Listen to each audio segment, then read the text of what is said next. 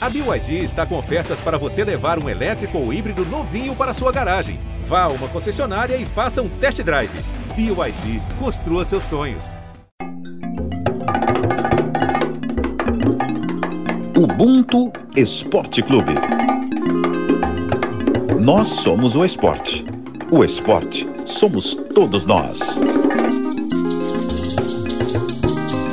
Oi, meu nome é Elis Regina e eu sou dentista. Ubuntu para mim é eu sou porque nós somos. E parte dessa grande estrutura é o acolhimento. É o acolhimento tanto na dor quanto na felicidade.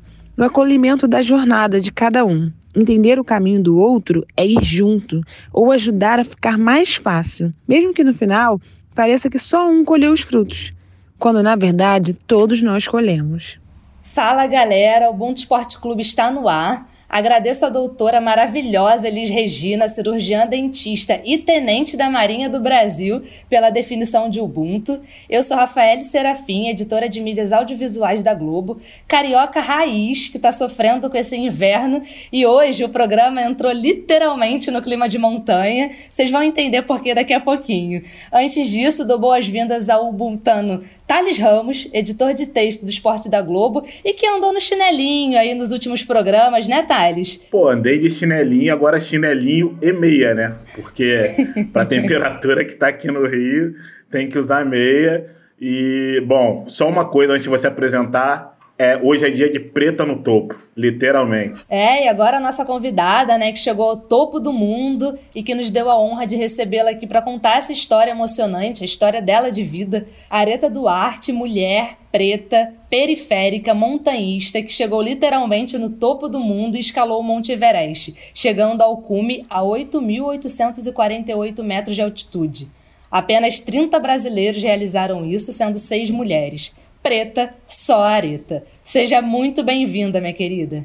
Eu estava esperando com muita ansiedade essa participação, essa conversa. Eu então, muito obrigada aí pelo convite. É uma honra enorme poder compartilhar minha história. E verdadeiramente, desde que eu cheguei de volta ao Brasil no dia 4 de junho, é, tenho falado dessa minha história, dessa minha jornada todos os dias, mas era esse um dos podcasts com, com o qual eu queria conversar. Estou muito feliz, obrigada. Ai, a honra é toda nossa, assim, você é, é motivo de muita alegria, de muita inspiração. Todos os lugares que eu vejo você falando, todas as suas entrevistas, lives, você está sempre muito feliz, você está sempre sorrindo, você está sempre mostrando para as pessoas o quanto, cara, sonhar é necessário e tentar e fazer tudo que você pode para realizar é mais ainda, assim. E aí, antes da gente chegar no pico do Everest, eu queria saber da sua história, Areta. A gente queria ouvir você, assim, quando que começou de fato a sua relação com o esporte? Foi antes do montanhismo, você já praticava outras modalidades ou começou no montanhismo? Conta a sua história pra gente, de onde você veio, como tudo isso começou. Eu sou caçula de três irmãos, tenho dois irmãos mais velhos, então as atividades é, motoras, dos esportes sempre fizeram parte da minha vida. Desde a infância, então, eu gostava muito de estar em movimento. Eu amava futebol, amava e amo futebol, era o meu, é, é, era o meu esporte predileto. Só que eu conheci a escalada já na minha vida adulta. A escalada não chegava na periferia, que é onde eu nasci e onde eu vivo. É, eu conheci a escalada aos 23 anos ao assistir uma palestra dentro de uma operadora de montanhismo. E quando eu assisti essa palestra, eu pensei, quero trabalhar com isso. Eu já estava cursando educação física, eu já identificava que ali seria um nicho de trabalho e eu finalmente busquei cursos e, e aperfeiçoamento, busquei conhecer essa prática esportiva para realmente me desenvolver nesse mercado. E foi uma escolha muito acertada, porque eu, só, eu me sinto assim muito realizada nessa área do montanhismo. E no caso aí é um montanhismo em alta montanha, né? A minha especialidade, o meu gosto é alta montanha, montanhas acima de 3 mil metros ontem, né? Passei, foi um dos dias que eu passei assim um dia é, estudando a sua história. É, vi até uma live num perfil muito legal, né? Que é Mulheres na Montanha, não é isso? Uhum, se, não, se não me engano, né? É, eu achei muito maneiro. E você falando da sua história, eu vi que você, por exemplo, é a primeira pessoa da sua família, né? Que fez faculdade. Também que você ganhou, chegou a ganhar uma bolsa de estudos, né? Acho que ainda no, no ensino médio, né? E tal, que possibilitou a ter um acesso do, a uma educação de qualidade.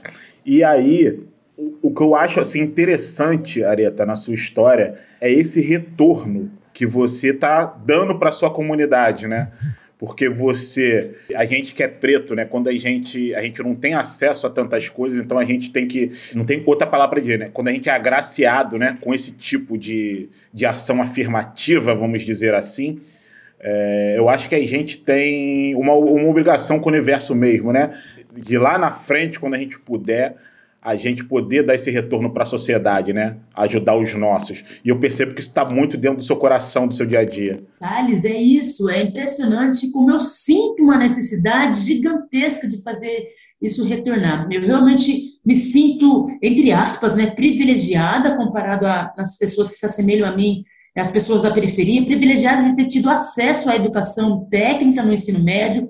Eu, eu, eu, eu, pude sair do meu bairro, eu pude ir ao centro, participar de uma escola particular e conseguir bolsa lá por conta da apresentação da renda per capita. O, meu, o bairro que eu moro é Jardim Capivari, fica na região sudoeste da cidade de Campinas, estado de São Paulo. É, eu nasci lá e vivo lá até hoje, é, e definitivamente quando eu cheguei no, no, ensino médio, é que eu pude vislumbrar novas possibilidades, novas experiências e expandir a minha mentalidade e pude sonhar.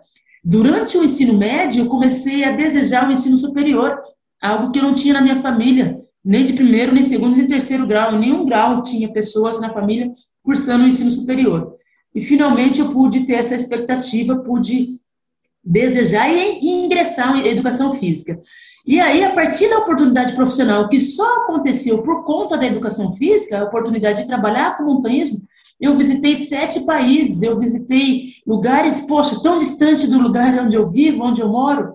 Então, quando eu reconheço ali, eu reconheço que, poxa, é uma experiência diferenciada, é uma experiência especial, é algo raro dentre as pessoas é, que vivem nesse lugar, e por que não eles não podem, não, não realizaram ainda?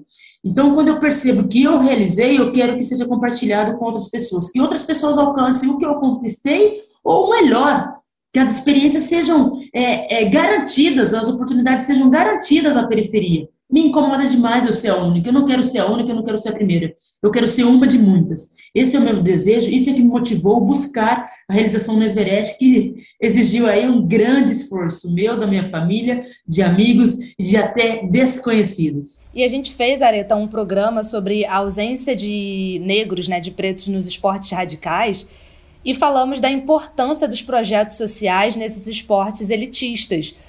E teve projeto social em São Paulo de esqui que já levou até jovem periférico para disputar a Olimpíada de Inverno. Você conhece, você tem conhecimento assim de projetos de escalada aqui no Brasil, em São Paulo, especificamente? Eu conheço algum, alguma, alguns escaladores que têm essa intenção, que têm esse projeto, não na cidade de, de Campinas, é, eu conheço no Rio de Janeiro, eu conheço em São Paulo, existe também como se fosse clubes, clubes de montanhismo que têm essa pretensão, mas efetivamente nunca fui conhecer de perto, não sei como é que funciona. É, e de fato é isso que eu desejo é, implementar e esse é o meu sonho grande. O meu sonho grande é finalmente ver uma parede escalada em cada bairro, em cada é, periferia, em cada praça pública. Que a gente não precise demandar e alcançar um alto cargo e ter o dinheiro para realizar aquilo, que aquilo esteja disponível, porque é ali que a gente vai realmente despertar talentos, que a gente vai encontrar talentos e, quem sabe, aí nos representar nas Olimpíadas. Mas, mais que isso, quem sabe aí a gente garanta a interatividade, garanta a oportunidade de desenvolvimento pessoal para aquela criança, para aquele jovem. É, eu acho que as ações sociais são necessárias justamente porque a gente não tem a equidade de oportunidades. Então, por que não é, fazer isso acontecer e realmente garantir essa experiência às pessoas da periferia, por exemplo? Areta, é, você falou uma coisa na sua fala, usou uma palavra na sua fala anterior que eu acho muito importante, eu, eu peguei aqui para mim, que é garantir, garantir o acesso. Por quê que eu falo isso? porque como, quando as, pessoas, as pessoas né, que têm uma história é, como a sua, e você ressalta muito essa coisa de, do sonho, né, do que a gente é capaz de fazer né, a partir do, do momento que a gente sonha com alguma coisa. Só que eu acho que às vezes a abordagem nossa, bem imprensa, se apega muito só a essa questão, né? Então, como se fosse assim, basta você sonhar que você consegue o que não é, não é isso, né? É importante que esse acesso também seja garantido, né? E, e, o, e o importante também é que, que pessoas que já tenham um certo know-how né, ou, ou um, uma certa ascendência, elas também, que é o que você está fazendo, né, possam viabilizar esse tipo de coisa, né, garantir também esse acesso. Thales, eu acredito que todos nós, independente das circunstâncias que vivamos, onde nascemos, enfim, em que, em que âmbito familiar e, e, e, estrutural estejamos, todos nós temos potencial. Eu chamo até de potencial interno bruto. Eu acho que todos nós temos. No entanto, como é que vai lapidar isso aí, né? Eu acredito que é possível lapidar a partir do momento que, que alguém garanta acessibilidade. alguém, no caso, a sociedade, a família, o governo, a sociedade privada, enfim, a gente precisa viabilizar. Não é possível eu apenas ter um diamantão bruto aqui para ser lapidado, eu nem, nem sei para onde ir, nem sei quais são os parâmetros, não sei quais são as possibilidades, é, como é que eu vou desejar isso e como é que eu vou correr atrás disso? E mesmo quando eu consigo é, ter esse espectro né, de, poxa, estou enxergando ali um caminho, uma direção, estou enxergando o norte, mas será que eu tenho os recursos para é, dar os próximos passos? Muitas vezes a gente não tem enquanto periférico, muitas vezes a gente não tem enquanto é, em alguns segmentos da, da, da, sociedade, algumas classes, enfim. É, a gente tem uma responsabilidade sim, a gente, eu enquanto pessoa que conseguiu encontrar alguns caminhos aí, eu, eu me sinto na missão de, de compartilhar. Eu me sinto na missão de, de fazer outras pessoas entenderem também quais são os caminhos e incentivar com que pessoas formem essas pontes. Eu só consegui chegar no Everest é, por conta de muitas pontes, uma rede de pessoas formada para que isso fosse garantido. Eu não cheguei sozinha, isso para mim está claríssimo. Houve muito empenho, houve muita vontade coletiva para que isso fosse realizado. E eu acho que é isso que a gente está precisando que a gente se entenda aí como unidade, a gente se entenda aí como um dependente do outro, e que a gente possa garantir essas pontes. E muitas vezes essas pontes não sairão da própria periferia, sairão de fora. As pessoas que estão lá numa outra condição, numa outra possibilidade, num outro contexto, têm que formar essa ponte, tem que acabar com esse vale que existe entre, entre algumas partes da nossa sociedade são vales geográficos, são vales econômicos, são vales políticos, são diversos vales. Mas esses vales estão prejudicando a sociedade como um todo. Eu acho que quando for, for formadas pontes, finalmente nós vamos realmente ter uma, um nivelamento na nossa sociedade, mas um nivelamento para cima. Todo mundo ganha, todo mundo ganha. É isso que eu acredito, é essa a minha missão, é isso que me motiva diariamente, dependendo dos esforços necessários, eu realmente sigo em frente acreditando e esperançosa que esse contexto pode ser mudado para melhor. E é importante dizer agora, partindo do sonho, né? Porque, enfim, essa areta que chegou no cume, ela tem uma história de vida e ela desenvolveu, né, muito tempo para realizar esse sonho. Não foi de um dia para o outro, né? Ah, vou passar as férias no Everest. Não foi bem assim, né, Areta? E normalmente para a gente não é bem assim. Então eu queria que você contasse um pouco da sua história ali, do momento que você tomou essa decisão. Você já fazia né, expedições enquanto montanhista, você já tinha conhecido é, outros países por conta disso, mas quando você decidiu, ah, eu vou chegar no cume do Everest, quanto tempo levou até você de fato chegar? E você é ativista ambiental, encontrou no lixo reciclável o método de transformar mesmo, fazer a sua parte transformando o mundo, né? Esse mundo que a gente fala muito pouco, que é o meio ambiente, a natureza e que a gente muitas vezes esquece que sem a natureza a gente não tem como sobreviver, não adianta o avanço da tecnologia. A gente não tem como sobreviver.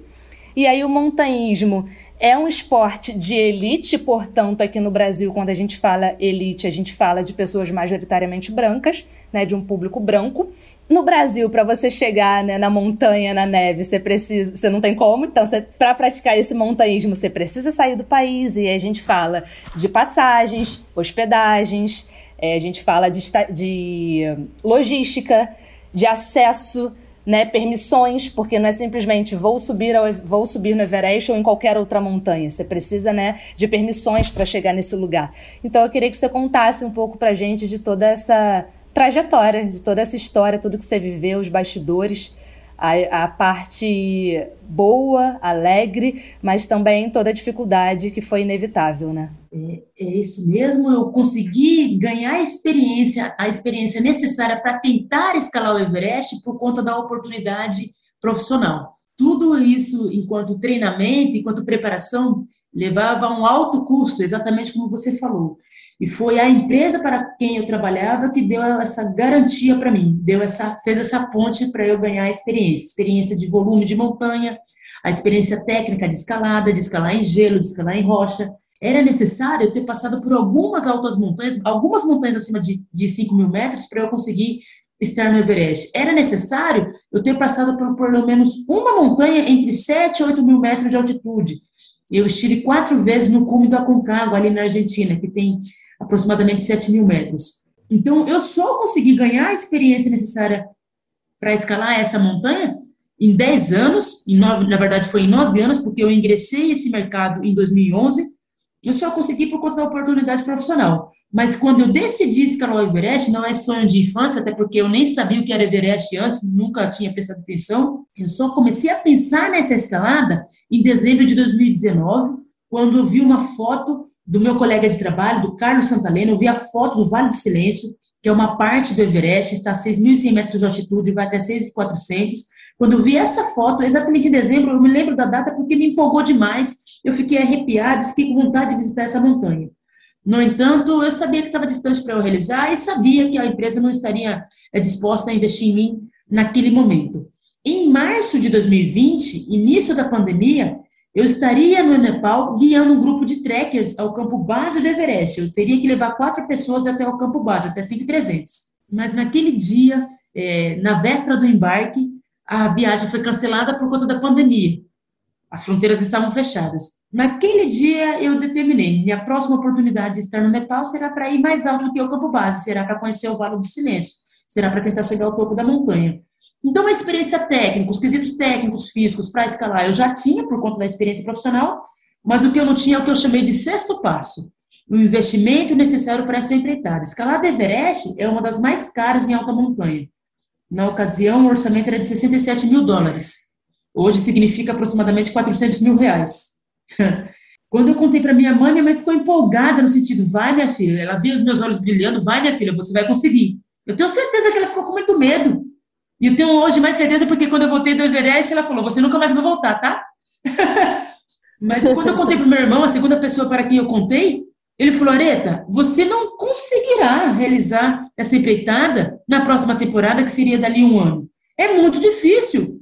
400 mil reais, meu salário não seria possível atrás do meu salário. Eu comecei a trabalhar com reciclagem de materiais, que na verdade era uma atividade que eu já fazia na minha infância, eu já tinha feito na minha adolescência, mas naquele momento não era mais comprar o patins que eu quis na infância e meus pais não podiam pagar. Não era mais comprar o fogão e a lava-roupas que minha mãe precisava para os serviços domésticos e, e, e, poxa, o Everest custava muito mais. Então eu comecei a contar nas minhas redes sociais, comentei, comecei a falar para toda a minha família, para todos os meus amigos, e com o tempo o número de pessoas engajadas nesse propósito, nessa, nessa, nesse projeto, foi aumentando. Ficou incontável. O número de pessoas desconhecidas, inclusive, que fizeram parte dessa empreitada, é, realmente é infinito para mim. Eu não sei como dizer quantos são. Mas a gente conseguiu juntar, a partir desse trabalho, 500 quilos de material reciclável por dia e 130 toneladas ao final de 12 meses e meio. 12 meses e meio, 130 toneladas, o que representou 35% do investimento necessário para essa escalada. Desafiador, outras ideias foram surgindo, mas verdadeiramente foi necessário pontes sendo formadas, pessoas de diversas classes, inclusive, sendo engajadas para fazer a coisa toda acontecer. E, Areta, eu fiquei com uma, com uma é, duas curiosidades também quando eu li, você já falou o valor né, total que 400 mil. É, eu queria saber, assim, especificamente, por que custa 400 mil? Equipamento, né? passagem e tal, tecnicamente falando, né? Para onde esse dinheiro vai, né? Quando você orça isso tudo. E uma outra coisa também que, que, eu, que, que eu acho mais fantástico é que você buscou essa grana, né? Ao mesmo tempo que você estava dando uma. É, prestando né, um serviço para a sociedade, que é essa questão do lixo, né? E aí, me, a, quando eu estava lendo aqui a sua história, eu vi que você acabou abrindo mão até de dinheiro quando você recolheu esse lixo. Por quê? Porque você, desse lixo que você recolheu, você tinha 1.200 livros na mão, né? que esses livros você montou uma, uma biblioteca comunitária, né? Ou seja, você pegou 1.200 livros que estavam no lixo, que podiam ser dinheiro, né? Que é, não sei quantos quilos que representa isso, é, é, mas é bastante coisa, livro é uma coisa pesada beça. E aí você abriu mão desse dinheiro e você fez uma biblioteca comunitária, além de tudo. É bem legal, é bem legal a sua pergunta, no sentido de que sim, abrir mão desse desse material especial e, de, e, teve um outro momento que eu também abri mão. Esse em especial é porque eu recebi alguns livros que eu enxergava que estavam em ótimo estado. Antes de pensar em reciclagem, a gente tem que pensar realmente em reuso. E eu entendia que, poxa, era uma grande oportunidade de possibilitar as crianças, os jovens e mesmo os adultos da minha comunidade de acesso aos livros. Não é elementar, não é fácil ter acesso ao livro, a ter a leitura ali como um hábito cotidiano, é, porque justamente os livros podem significar um alto custo para a família, pode significar que não é prioridade para o sustento ali, para a sobrevivência da família. Então, hoje, na verdade, são mais de 1.500 livros, Thales e Rafa, é, é, que realmente vai ficar disponibilizada, porque eu acho que o retorno disso é, é muito maior do que a minha escalada Everest. Um outro momento, assim, que eu coloquei como segundo é, eu coloquei a minha escalada Everest como segundo plano, foi é, olhar na, na rua onde eu morava, que são aproximadamente 26 famílias, passar pela lixeira coletiva, não é lixeira na frente de cada casa, porque as ruas são estreitas. É, então, o caminhão passava lá na esquina para pegar aquele material para levar para, talvez, para um aterro. Estava tudo misturado. Eu enxergava que a gente ali não entendia que era importante a separação, a gente não entendia a nossa responsabilidade quanto à destinação. Então, eu propus a rua com 28 famílias que passasse a semana separando os materiais tentei explicar para eles, expliquei para eles como era essa separação, orgânico, rejeitos, resíduo, e, e, durante, e no final da semana me entregassem para que eu vendesse isso e convertesse em mudas para a rua, porque a nossa rua não tinha, claro que não tem árvores, não é arborizada, porque são estreitas, nem cabe, mas não tinha verde, não tinha plantas, não tinha flores. Então eu propus a compra de flores a partir desse retorno financeiro da semana. E funcionou bastante. Algumas, algumas casas estão muito mais coloridas do que antes. E, e, e, aí você tem outra pergunta, Thales, que eu perdi. Não, é, é, a questão dos 400 mil. Por que, que custa isso? Perfeito, perfeito. Então, esse, esse orçamento é referente, sim, a equipamentos, como você mencionou, é, passagem, seguro aventura específico para esse tipo de atividade, é, estadia na cidade, mas o que mais é, o que é mais caro é os, são os serviços na montanha. Os serviços na montanha custam aproximadamente 45 mil dólares. Dentro desse serviço na montanha tem, tem um ingresso, a permissão para escalar o Everest. A permissão que a gente paga ao governo custa 11 mil dólares por pessoa. Então, esse, essa parte aérea e essa parte terrestre é, dá esse total de 67 mil dólares. Só os equipamentos, Thales e Rafa, os equipamentos já são muito caros, né? Tem alta tecnologia envolvida no equipamento de montanha para justamente garantir segurança, proteção ao vento, à umidade é, garantir a nossa melhor performance lá na montanha. Então, tudo é muito caro, tudo exige aí um alto investimento. E eu fico pensando que, assim, a nossa sociedade como um todo, né? Isso falando do planeta inteiro. O quanto a gente não tem cuidado com lixo, o quanto os nossos mares, né, são extremamente poluídos, né, os oceanos são extremamente poluídos. E aí eu, eu li que em, em algumas reportagens você dizendo como tem lixo no Everest nesse caminho, né, na subida, como as pessoas vão abandonando os seus lixos e fica parecendo que eles só repetem o que eles fazem aqui né? As pessoas jogam lixo no chão. Aqui no Rio de Janeiro, há um tempo, teve uma multa que eu lembro que ficava um guarda no centro da cidade, no centro do Rio de Janeiro, anotando, dando multa para as pessoas que jogavam lixo no chão. É tão inacreditável né? Você tem que dizer para as pessoas ou multar as pessoas porque elas não podem jogar lixo no chão. E aí você vai à praia, que é um lugar de lazer, você vai ao parque, e as pessoas jogam lixo no chão mais de 30% ali do seu dinheiro foi recolhendo um lixo para reuso, para reciclagem. Quando você chega no lugar do seu sonho, você dá de cara com um monte de lixo.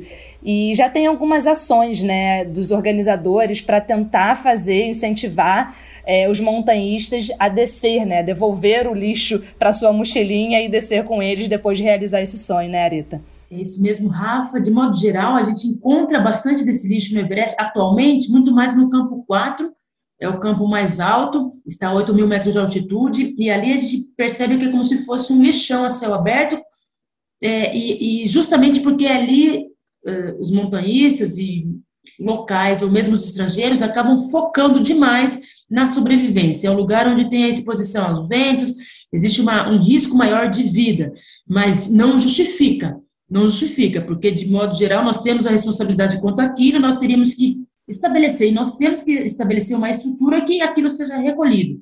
No campo 4 nós vemos barraca, nós vemos panelas, nós vemos comida, vemos tudo quanto é tipo de material ali disponibilizado.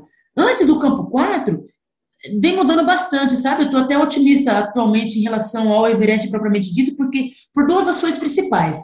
Existe uma ONG lá funcionando que realmente fica, fica fiscalizando, muito parecido aí com o que aconteceu no Rio, fica fiscalizando o que, o que é que está subindo enquanto peso e quem é que está trazendo alguma coisa para assimilar ao peso que levou para cima e que, que entregue esse resíduo aí na volta, que seja enxergado, que seja realmente é, devolvido, inclusive o número 2, né? Sabe quando a gente vai ao banheiro e faz o número 2? Aquilo não pode ficar na montanha, é, é um, é, tem que ser trazido.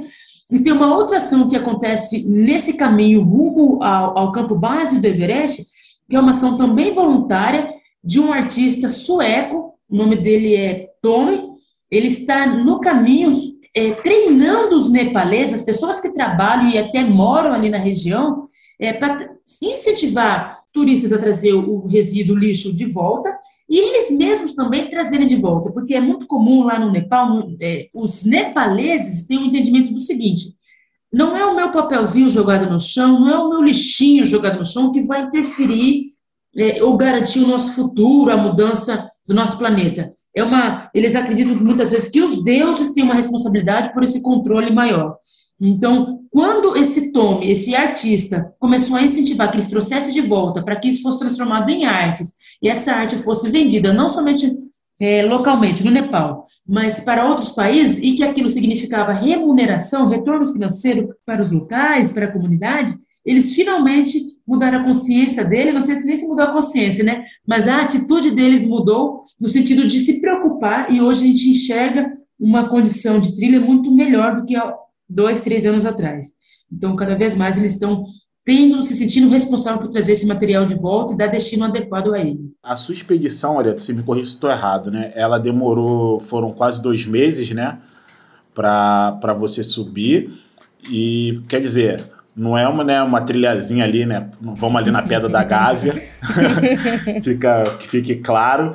Eu, que, eu fiquei curioso também para saber qual é o índice, você tem mais ou menos o, uma noção do índice de desistência, porque nessa daí que a Rafa também disse, que tem muito lixo no meio do caminho, nesse mutirão que rolou de recolhimento de, de lixo, tem, inclusive, acharam até corpos. E, e em alguns vídeos que eu vi seus a caminho do pico, em alguns momentos você fala, né? Ah, esse trecho aqui é muito perigoso porque pode ter um deslizamento, né? Que, enfim, ou seja, a, é, o, índice de periculosidade é alto, né? E eu, eu fiquei curioso para saber o índice de desistência. Muitas pessoas desistem a caminho de lá, né? Poxa, eu, eu vou ficar devendo na informação, qualquer coisa que eu mencionar aqui enquanto estatística, eu, vou, eu estaria inventando. Mas eu posso falar do nosso grupo, nosso grupo de que tinha seis pessoas tentando chegar ao topo do Everest, seis brasileiros. Apenas uma é, é, voltou, não chegou, e muito mais por, um, por uma recomendação do guia do que por, na, pela vontade dela. Mas é muito comum, Thales e Rafa, é muito comum a gente perceber, olhar ao redor, pessoas que não estão preparadas para aquela empreitada, tentando chegar ao topo dessa montanha. Como eu já comentei, tem cinco passos mínimos aí para ser alcançados para tentar potencializar as chances de sucesso. E tem gente que não conseguia minimamente conectar o mosquetão da cadeirinha na corda fixa que é comum no Everest. É uma montanha bastante diferenciada porque tem corda fixa desde o campo 1, na verdade até antes dele, entre o campo base e o campo 1, até o topo nós temos corda fixa. E esse risco de acidente, por exemplo, existe precipício, existe realmente trechos mais expostos, existe gretas, que são aqueles pequenos, aqueles grandes buracos, muito profundos, às vezes a gente nem enxerga o fundo daquele buraco, em que se alguém cair ali, dificilmente vai sair vivo. Então, nessas passagens, é necessário ter mínimo conhecimento de, dos equipamentos de escalada para se manter é, é, grampeado ali para se manter conectado à corda fixa e garantir a segurança. Se eu escorregar, estando conectada, eu tenho backup garantido, eu estou em segurança. Mas, é, e eu vi sim, cinco corpos. Quando se fala aí de recolhimento, de mutirão que tentou recolher o lixo da montanha, há dois, três anos atrás, não me lembro especificamente em que temporada que aconteceu, mas é, é, é exatamente, encontra-se corpos no campo 4 mais comum ainda. Quando eu disse aí que tinha barracas ali em cima, dentro dessas barracas tem alguns corpos é, é, deixados ali. A remoção, o resgate de corpos é muito difícil. Eu vi cinco corpos, três deles sendo resgatados. É, para cada corpo, precisava de pelo menos 10 pessoas para levar até o campo 2, que é onde o voo, de, o helicóptero consegue chegar. Então, há bastante desafio, há risco sim, há bastante desafio para a remoção desse material e dos corpos. Areta, você conta pra gente sobre esses cinco passos que você sempre fala? A escalada em si, é, não exige tanta experiência técnica de escalada em gelo e em rocha, porque justamente não tem nenhum trecho tão verticalizado a ponto de ser especialista nesses quesitos. Os cinco passos para escalar o Everest tem a ver com alcançar excelente condicionamento físico, tem a ver com ter minimamente um conhecimento de escalada em rocha, porque tem trechos que a gente vai usar o equipamento específico para essa atividade, e tem trechos com esse terreno misto, né, gelo e neve. A gente precisa, enquanto terceiro passo, conhecer escalada em gelo. O quarto passo é ter passado por algumas altas montanhas, é ter familiaridade com o esporte, é ter escalado algumas montanhas acima de 5 mil metros de altitude. E quinto e último passo, enquanto preparação física, psicológica e técnica, é escalar uma montanha de 7 a 8 mil metros de altitude. E eu queria saber também sobre esse caminho, qual parte é feita, se você chegou a pegar esse helicóptero em algum momento, e se é o trajeto inteiro a pé, como que funciona? Excelente, excelente. A escalada Everest é praticamente toda realizada através de caminhar, através de um trekking ao topo da montanha. E a gente necessariamente teria que ir na ascensão, na subida e na descida, fazendo o mesmo percurso, a pé. É, mas, de fato, eu, em algum momento eu precisei, eu pensei em pegar helicóptero, que foi quando eu tive princípio de edema pulmonar. Eu subi ao campo 1, ao subir ao campo 1 eu tossia muito, em algum momento eu comecei a, a soltar é, secreção assim, com um pouquinho de sangue também, porque já estava machucando pulmão, os alvéolos, e aí uma das recomendações para tratar esse tipo de problema é descer, é mudar a altitude. Então, quando eu cheguei no campo base, como eu já me sentia muito mal, e também por uma avaliação do guia, e também por uma avaliação médica, porque lá no campo base tem posto médico, eu pensei em descer do campo base 5300 a Nantibazar, que é um vilarejo que fica próximo de 4 mil metros. No entanto, esse voo não foi possível porque havia mau tempo, não havia teto para o helicóptero voar. Então, com essa espera de um dia, houve tempo suficiente para alguma coisa acontecer no meu organismo e eu me recuperar sem precisar descer. Quando a gente desceu, o grupo desceu do cume, necessariamente nós teríamos que seguir a descida depois do campo base a pé. Mas isso não foi possível porque foi decretado isolamento, lockdown lá em Katmandu. E todos os refúgios abaixo do campo base, que precisaria aí ter mais três dias de caminhada, os refúgios estavam fechados. Nós não conseguiríamos local para dormir e nem conseguiríamos local para ter as nossas refeições nesses próximos três dias. Então, o retorno do campo base a Katmandu foi de helicóptero, uma hora e meia de voo. Minha primeira vez voando de helicóptero, mas não por é, possibilidade, mas por obrigatoriedade. E quantos graus o que tu pegou lá? Menor temperatura foi qual? Poxa, o dia de cume, o dia de cume eu peguei menos 20, com uma sensação térmica de menos 25, menos 30. Alto risco, alto risco de congelamento. Se a gente não tivesse é, bem aclimatado, com equipamento adequado e uma, uma, uma condição de saúde minimamente adequada para aquele local, realmente o risco de congelamento é iminente. E Areta, você é palestrante também, né? Você tem uma frase que é a busca pelo impossível né, como você resume essa trajetória, né, esse sonho realizado e que foi possível. Então eu queria que contasse por que você pensou nessa frase. Eu verdadeiramente penso que à medida que foi plantado na minha mente, no meu coração, um desejo muito grande, um sonho aí, né, quando muita gente gosta de chamar, um sonho, eu automaticamente começo a pensar que ele é possível. Ele é possível. o impossível seria como aquilo que a gente nem consegue imaginar nem desejar. Então, o impossível para mim não existia. Poderia acontecer alguma coisa que postergasse a minha realização, é, mas eu sempre dizia o seguinte: eu só não realizarei por três motivos. Um deles é não alcançar o recurso financeiro necessário, porque eu não poderia é, embarcar deixando aqui algumas dívidas. Eu não tinha essa intenção, eu realmente queria estar com tudo garantido para sair por uma expedição. O outro motivo seria não ter uma condição de saúde que me possibilitasse essa realização. Seria, seria alguma coisa que não estaria mais no meu controle. E o outro, naquele instante que eu, já, eu comecei a planejar e dar os próximos passos rumo a essa realização, era a pandemia. Se a pandemia não permitisse eu embarcar, se as fronteiras estivessem fechadas, é, eu não teria como escalar em 2021. Então, eram coisas que na minha cabeça eram, estavam fora do meu controle e que não permitiriam escalar. As demais coisas, poxa, eu estava dando meu passo a passo, acreditando piamente, por mais que eu tivesse chorado muito em alguns momentos, me sentindo distante da realização, me sentindo distante do valor necessário para essa empreitada, eu estava, na verdade, chorando, colocando para fora toda essa emoção, mas buscando o tempo todo solução. Se desse jeito não está dando certo, qual é outro caminho? sempre buscando caminhos do trabalho, sempre buscando caminhos dignos, que não gerasse consequência negativa para ninguém e que eu pudesse seguir em frente, realmente garantindo aí a aproximação da minha realização. Areta, você é uma mulher inspiradora demais, assim. Você é fora da curva, é importante a gente dizer que o seu feito é, é exceção e não a regra, né? Porque a gente ainda não conseguiu alcançar é, a oportunidade, né, essa equidade para as pessoas periféricas. Mas eu tenho um texto que eu amo, que é Ainda Assim Me Levanto, da Maya Angelou, e que eu vejo muito, assim, de você nesse texto, assim, eu vejo você nesse texto por conta de tudo que você contou aqui pra gente. E tem uma frase da Angela Davis que diz que quando a mulher negra se movimenta, toda a estrutura da sociedade se movimenta com ela. E você é uma mulher necessária, Areta. Muito obrigada, assim, por, por ter aberto esse espaço. A sua agenda está super movimentada e você topou conversar com o Ubuntu, trazer a sua história aqui pra gente.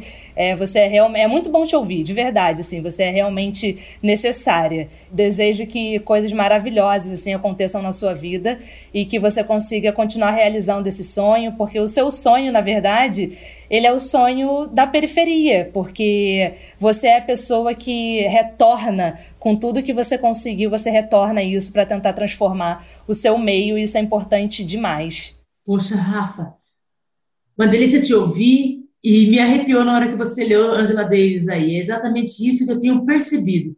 O meu movimento tem calado algumas pessoas, tá? Algumas pessoas têm ficado incomodadas, algumas pessoas realmente acham que eu estou concorrendo, acham que eu estou buscando poder, e, e, são aquelas pessoas que não entenderam o nosso propósito aqui, não entenderam a missão, não entenderam o que é essa coletividade.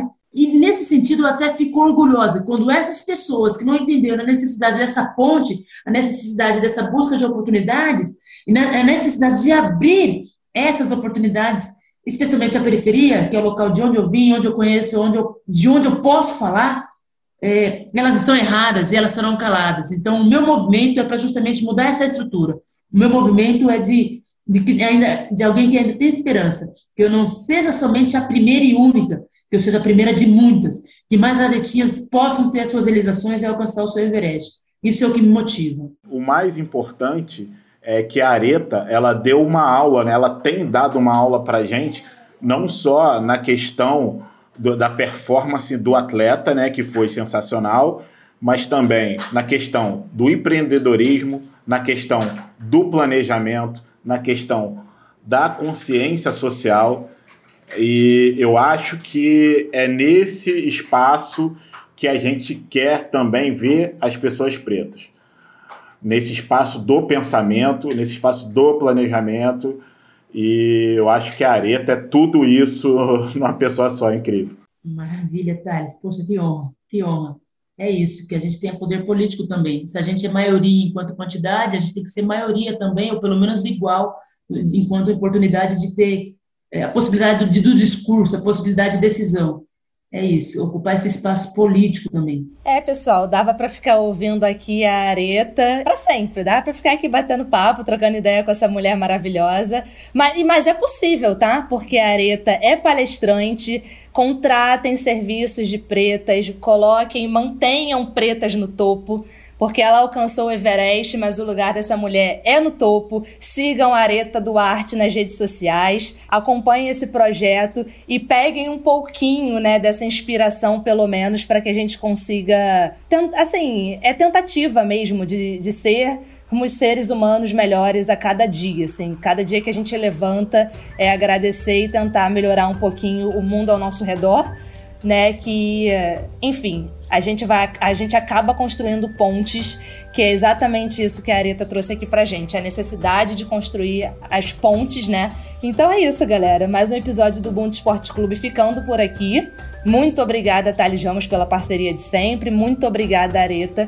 E até a próxima. Até semana que vem, galera. Beijo grande.